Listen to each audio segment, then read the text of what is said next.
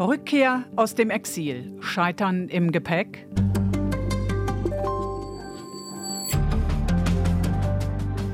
Ob aus dem Iran oder der Türkei, ob aus der Ukraine oder aus Russland, insbesondere Intellektuellen und Künstlern im Exil stellt sich irgendwann die Frage Rückkehr oder bleiben. So wie nach dem Ende des Zweiten Weltkriegs jenen Deutschen, die vor der nationalsozialistischen Schreckensherrschaft ins Exil geflohen waren.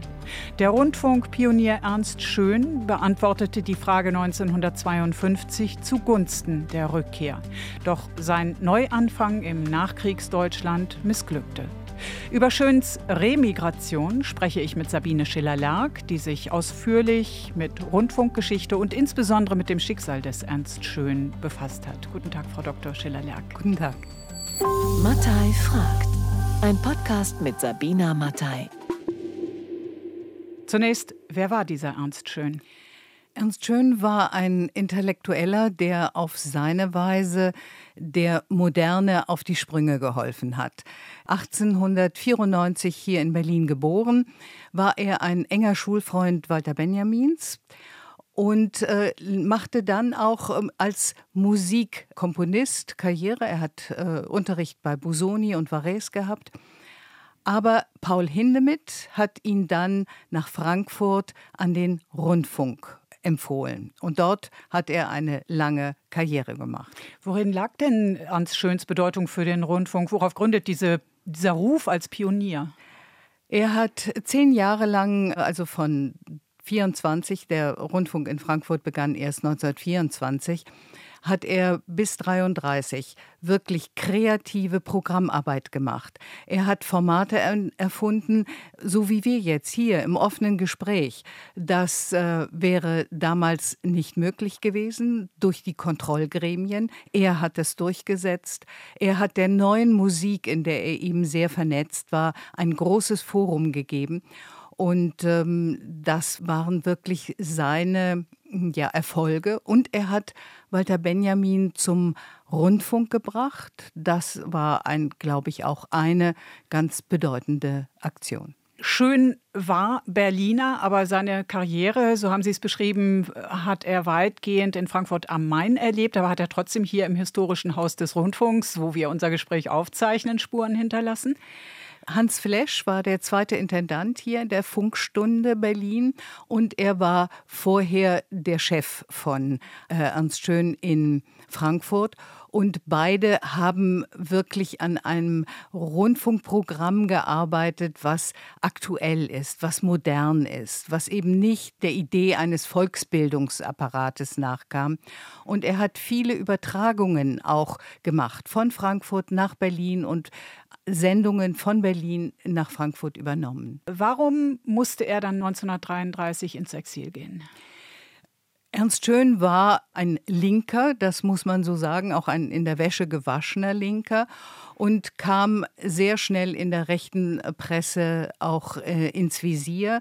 Gegen ihn wurde frühzeitig polemisiert, dass er jüdische und kommunistische Schauspieler beschäftigt. Er wurde dann am 4. März 1933 in Schutzhaft genommen während einer Rede von Hitler unter dem Verdacht, dass er, weil er eine Hörspielprobe angesetzt hatte, die Rede sabotieren könnte. Dann wurde er einen Monat später entlassen und tauchte unter in Hamburg bei jüdischen Freunden und wurde dann dort aber denunziert und kam nach Fuhlsbüttel, ein Konzentrationslager für politische und Andersdenkende. Nach der Entlassung dort gelang ihm dann aber die Flucht nach London, wo er fast 20 Jahre im Exil lebte. 52, 1952 kehrte Schön dann aber nach Deutschland zurück. Warum so spät? Er zögerte einfach zu lang, in dieses Land zurückzukehren, was ihm die Sprache genommen hatte, den Alltag, den Lebensalltag, die Freunde, die Kollegen. Er hatte 47 hat er eine Reise nach Deutschland gemacht und die Deutschen beobachtet und äh, er konnte sich nicht entscheiden. In der Familie wurde immer wieder diskutiert, ob sie zurückgehen. Aber er war inzwischen auch äh, Engländer, hatte also zweite Staatsbürgerschaft und er konnte sich nicht entscheiden. kam dann erst nach Deutschland, als die Deutsche Stunde in der BBC, wo er immer viele Aufträge hatte, aufgegeben wurde und dann musste er zurück. Was erwartete er denn hier? Er wollte gerne etwas tun für ein neues demokratisches Deutschland. Aber die Aufgaben waren bereits alle verteilt, die Positionen waren besetzt, gerade im Osten von Berlin, und er hatte keine Chance, weil er im Westen als Linker gesehen wurde, im Osten als derjenige, der im falschen Exil war und einfach zu spät sich entschieden hat. War er denn im Londoner Exil jemals heimisch geworden?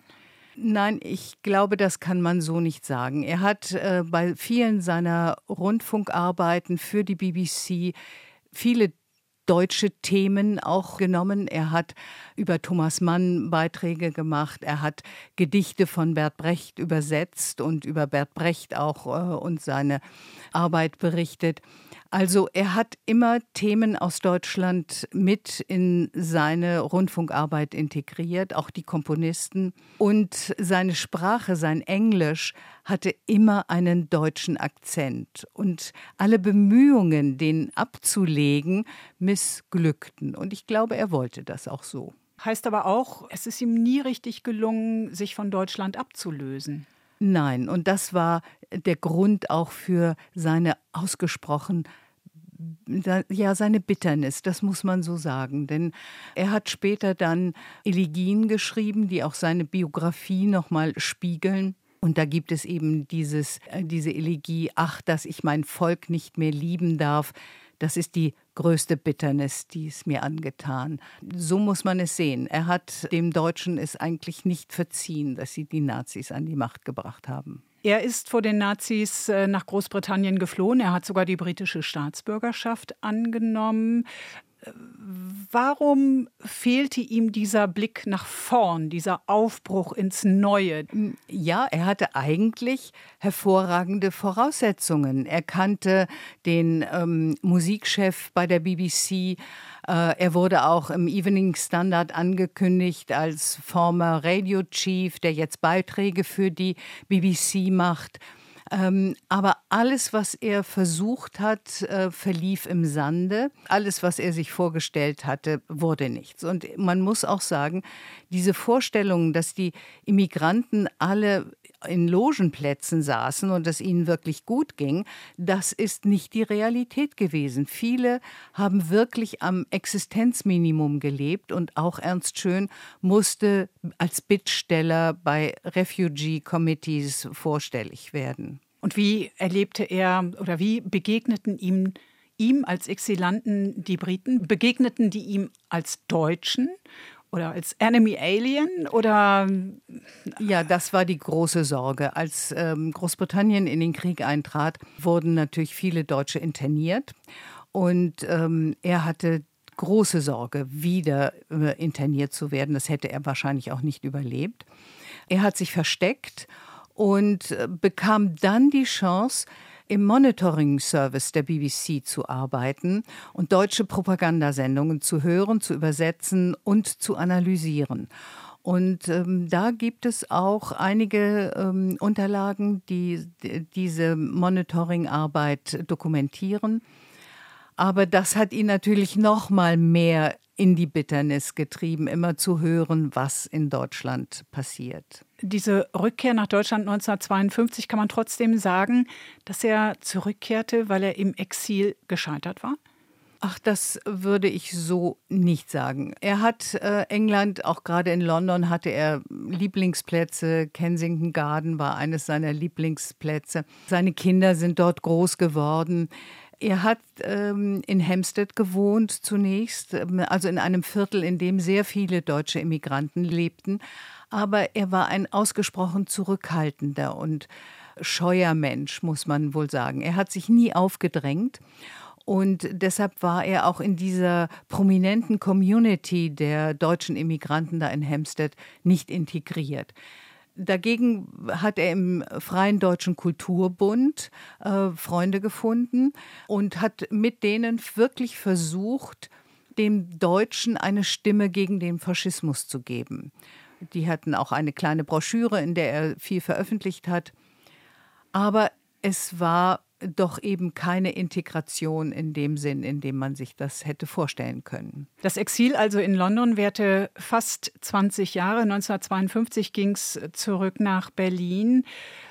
Auf wen konnte er bauen hier bei der Rückkehr?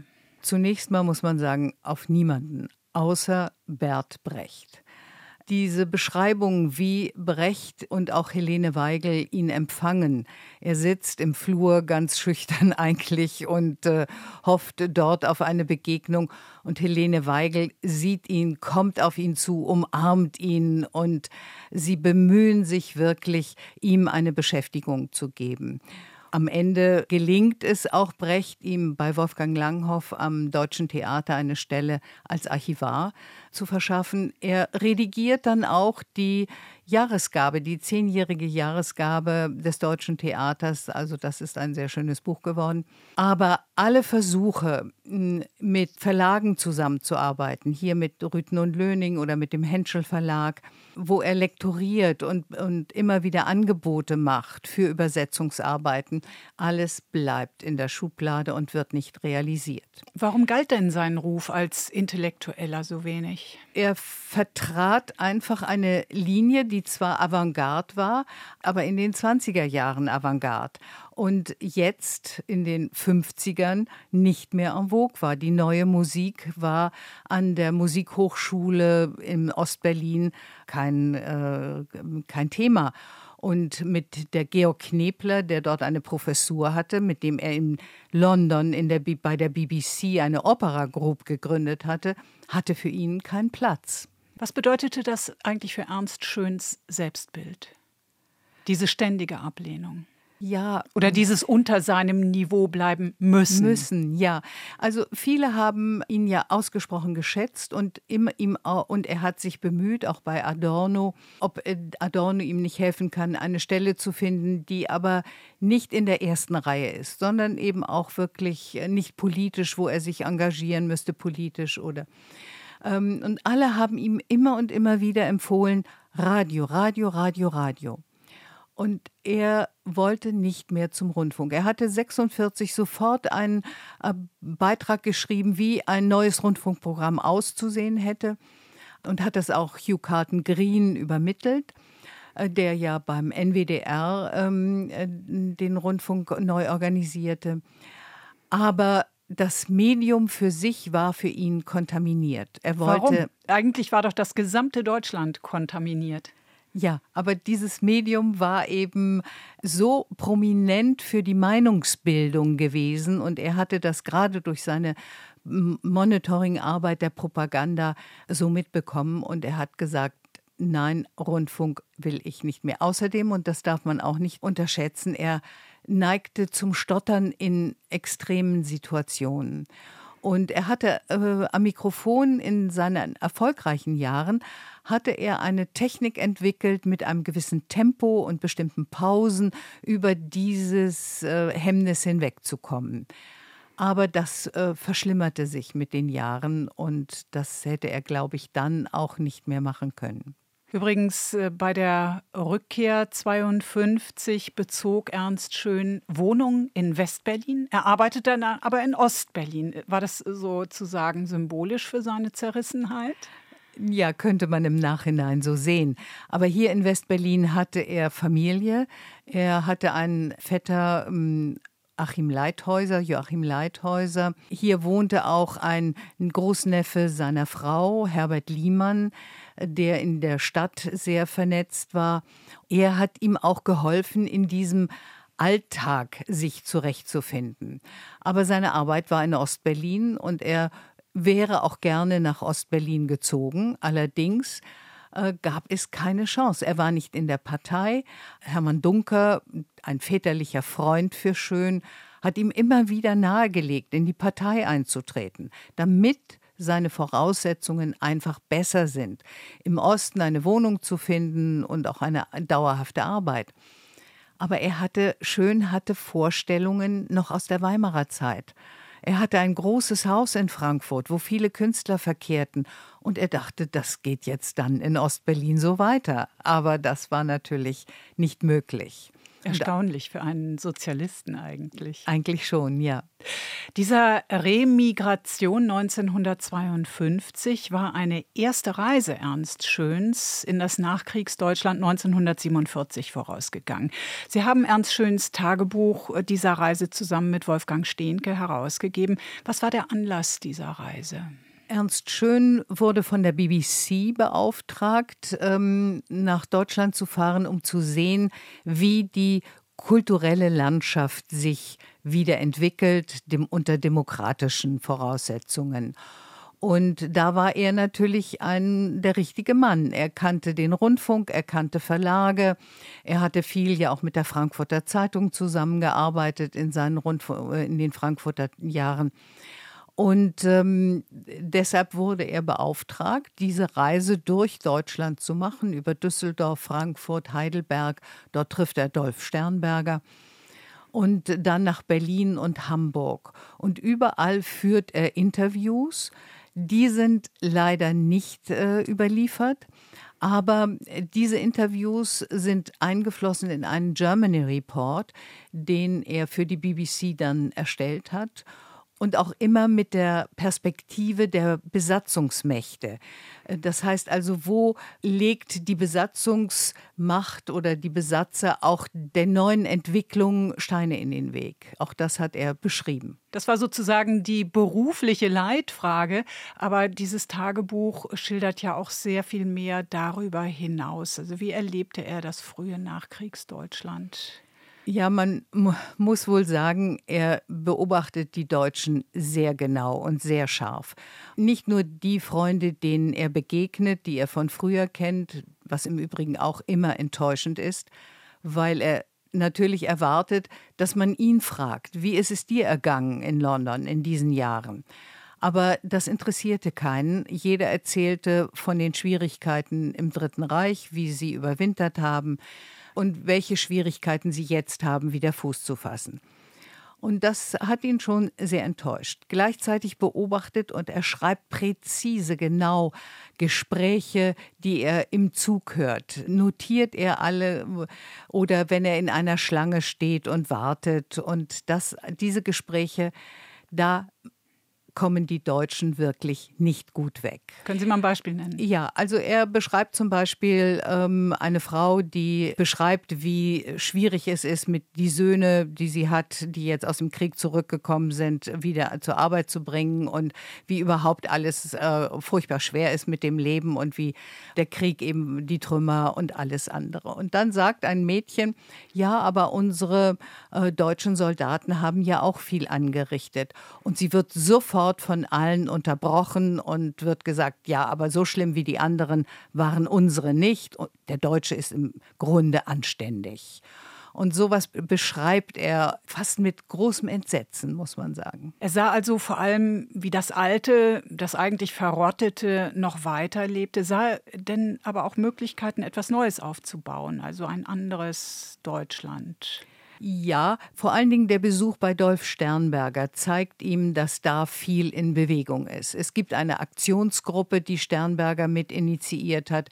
Man trifft sich, man diskutiert über die Möglichkeit. Sternberger hat ja Zeitungen herausgegeben, hat auch gleich nach dem Krieg wieder im Rundfunk äh, politische Reden gehalten.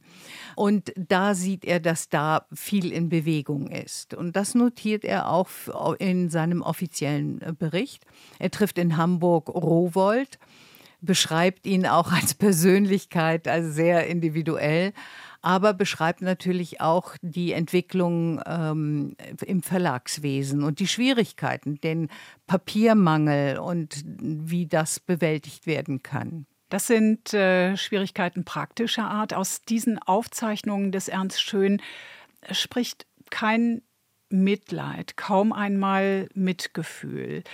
Mein Eindruck war, dass Ernst Schön diese Reise bereits skeptisch angetreten hatte, nicht mit Offenheit. Würden Sie den Eindruck teilen?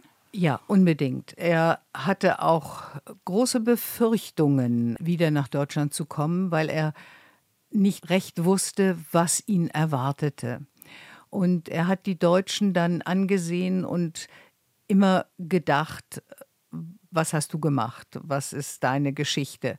Und so ist es ja vielen Immigranten auch gegangen, die dann zurückgekommen sind und die Generationen so angeschaut haben. Er hat aber das durchgehalten, aber mit großer Mühe, auch mit, äh, er beschreibt zum Beispiel ganz präzise immer, was, was es wo zu essen gab. Von trockenem Brötchen und ähm, lieblose, äh, Marmelade, lieblos Marmelade oder alles was und dann aber irgendwo in einem Garten viel Obst und so etwas. Also das zeigt natürlich auch, wie diese Zeit damals äh, ausgesehen hat, wer ihn auf Marken eingeladen hat, nicht? auf Lebensmittelmarken, welche Bedeutung das hatte, was er aus seinen Privilegien dann noch besorgen konnte und den Kindern und von äh, beispielsweise von Achim Leithäuser hier in Berlin dann schenken konnte. Nicht? Also das war diese Beobachtung dass er selbst in seiner Familie sieht, wie sie leben als Ärmste der Armen. Aber wirklich Mitgefühl glaube ich nicht. Nein, mhm. das ist auch, das spricht auch aus keinem dieser. Es ist beschreibend, alles beschreibend und präzise beschreibend. Kritisch auch, sehr kritisch. Auch die Besatzungs, äh, genau. das Besatzungspersonal wird auch sehr kritisch betrachtet. Warum eigentlich? Ich glaube, es ist einmal diese, dieses das ist eben auch das Zwiespältige in der Person schön. Einerseits sieht er die Deutschen in die, so kritisch, gleichzeitig fühlt er sich als Deutscher und er sieht die Besatzungsleute und fühlt sich eigentlich von ihnen auch drangsaliert und ähm, das Anstehen und ob er überhaupt irgendwo ein Zugticket bekommt und so weiter, trotz seiner Privilegien. Und er muss immer wieder vorweisen seinen Pass, in dem dann er, in dem er einen militärischen Grad bekommt und von der BBC eben auch äh, das Label hat. Aber es wird nicht akzeptiert und er sieht einfach diese Bürokratie die in der Besatzungsmacht auch wirklich viel, viel Hindernisse aufgebaut hat. Sie haben jetzt gesagt, seine Tagebuchaufzeichnungen seien vor allem äh, beschreibend gewesen, aber halt auch von Skepsis geprägt. Waren diese Tagebuchaufzeichnungen eigentlich auch politisch?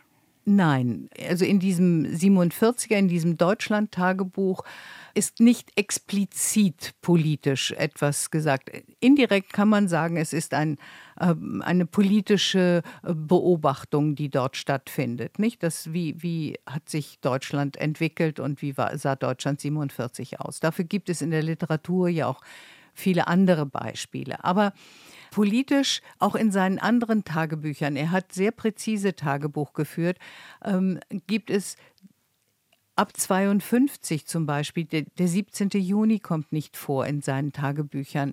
Der Ungarnaufstand, ähm, da vertritt er komplett die Propaganda, die sowjetische. Und auch das ist im Grunde eine Linie aus der Weimarer Zeit, wo die Intellektuellen natürlich alle nach Moskau geschaut haben. Und er versteht schön, versteht den Kalten Krieg überhaupt nicht. Frau Schiller-Lerck, Ernst Schön ist 1960 dann in Berlin gestorben. Aber zerbrochen, kann man wohl sagen, war er vorher schon. Liegt in dieser gescheiterten Rückkehr aus dem Exil eine Warnung für Remigranten unserer Zeit? Wenn jemand die Wahl hat, in sein Heimatland zurückzukehren oder in dem Land, das ihn aufgenommen hat, zu bleiben, ist die Frage, weiß jemand und ist man sich darüber im Klaren, wie die Lebensbedingungen sich verändert haben und bin ich bereit, wirklich auch die Entscheidung zu treffen, in dieses Land wieder zurückzukehren und dort aufzubauen. Das ist eine Entscheidung, die wahrscheinlich frühzeitig getroffen werden muss. Vielen Dank, Frau Schiller-Lerck. Rückkehr aus dem Exil am Beispiel des Rundfunkpioniers Ernst Schön im Gespräch mit der Autorin Sabine Schiller-Lerck. Zusammen mit Wolfgang Stehnke hat sie gerade Ernst Schöns Tagebuch einer Deutschlandreise 1947 herausgegeben. Am Mikrofon verabschiedet sich Sabina Mattei. Mattei fragt ist ein Podcast von RBB24. Alle Folgen gibt's in der ARD Audiothek und unter rbb24inforadio.de slash podcasts.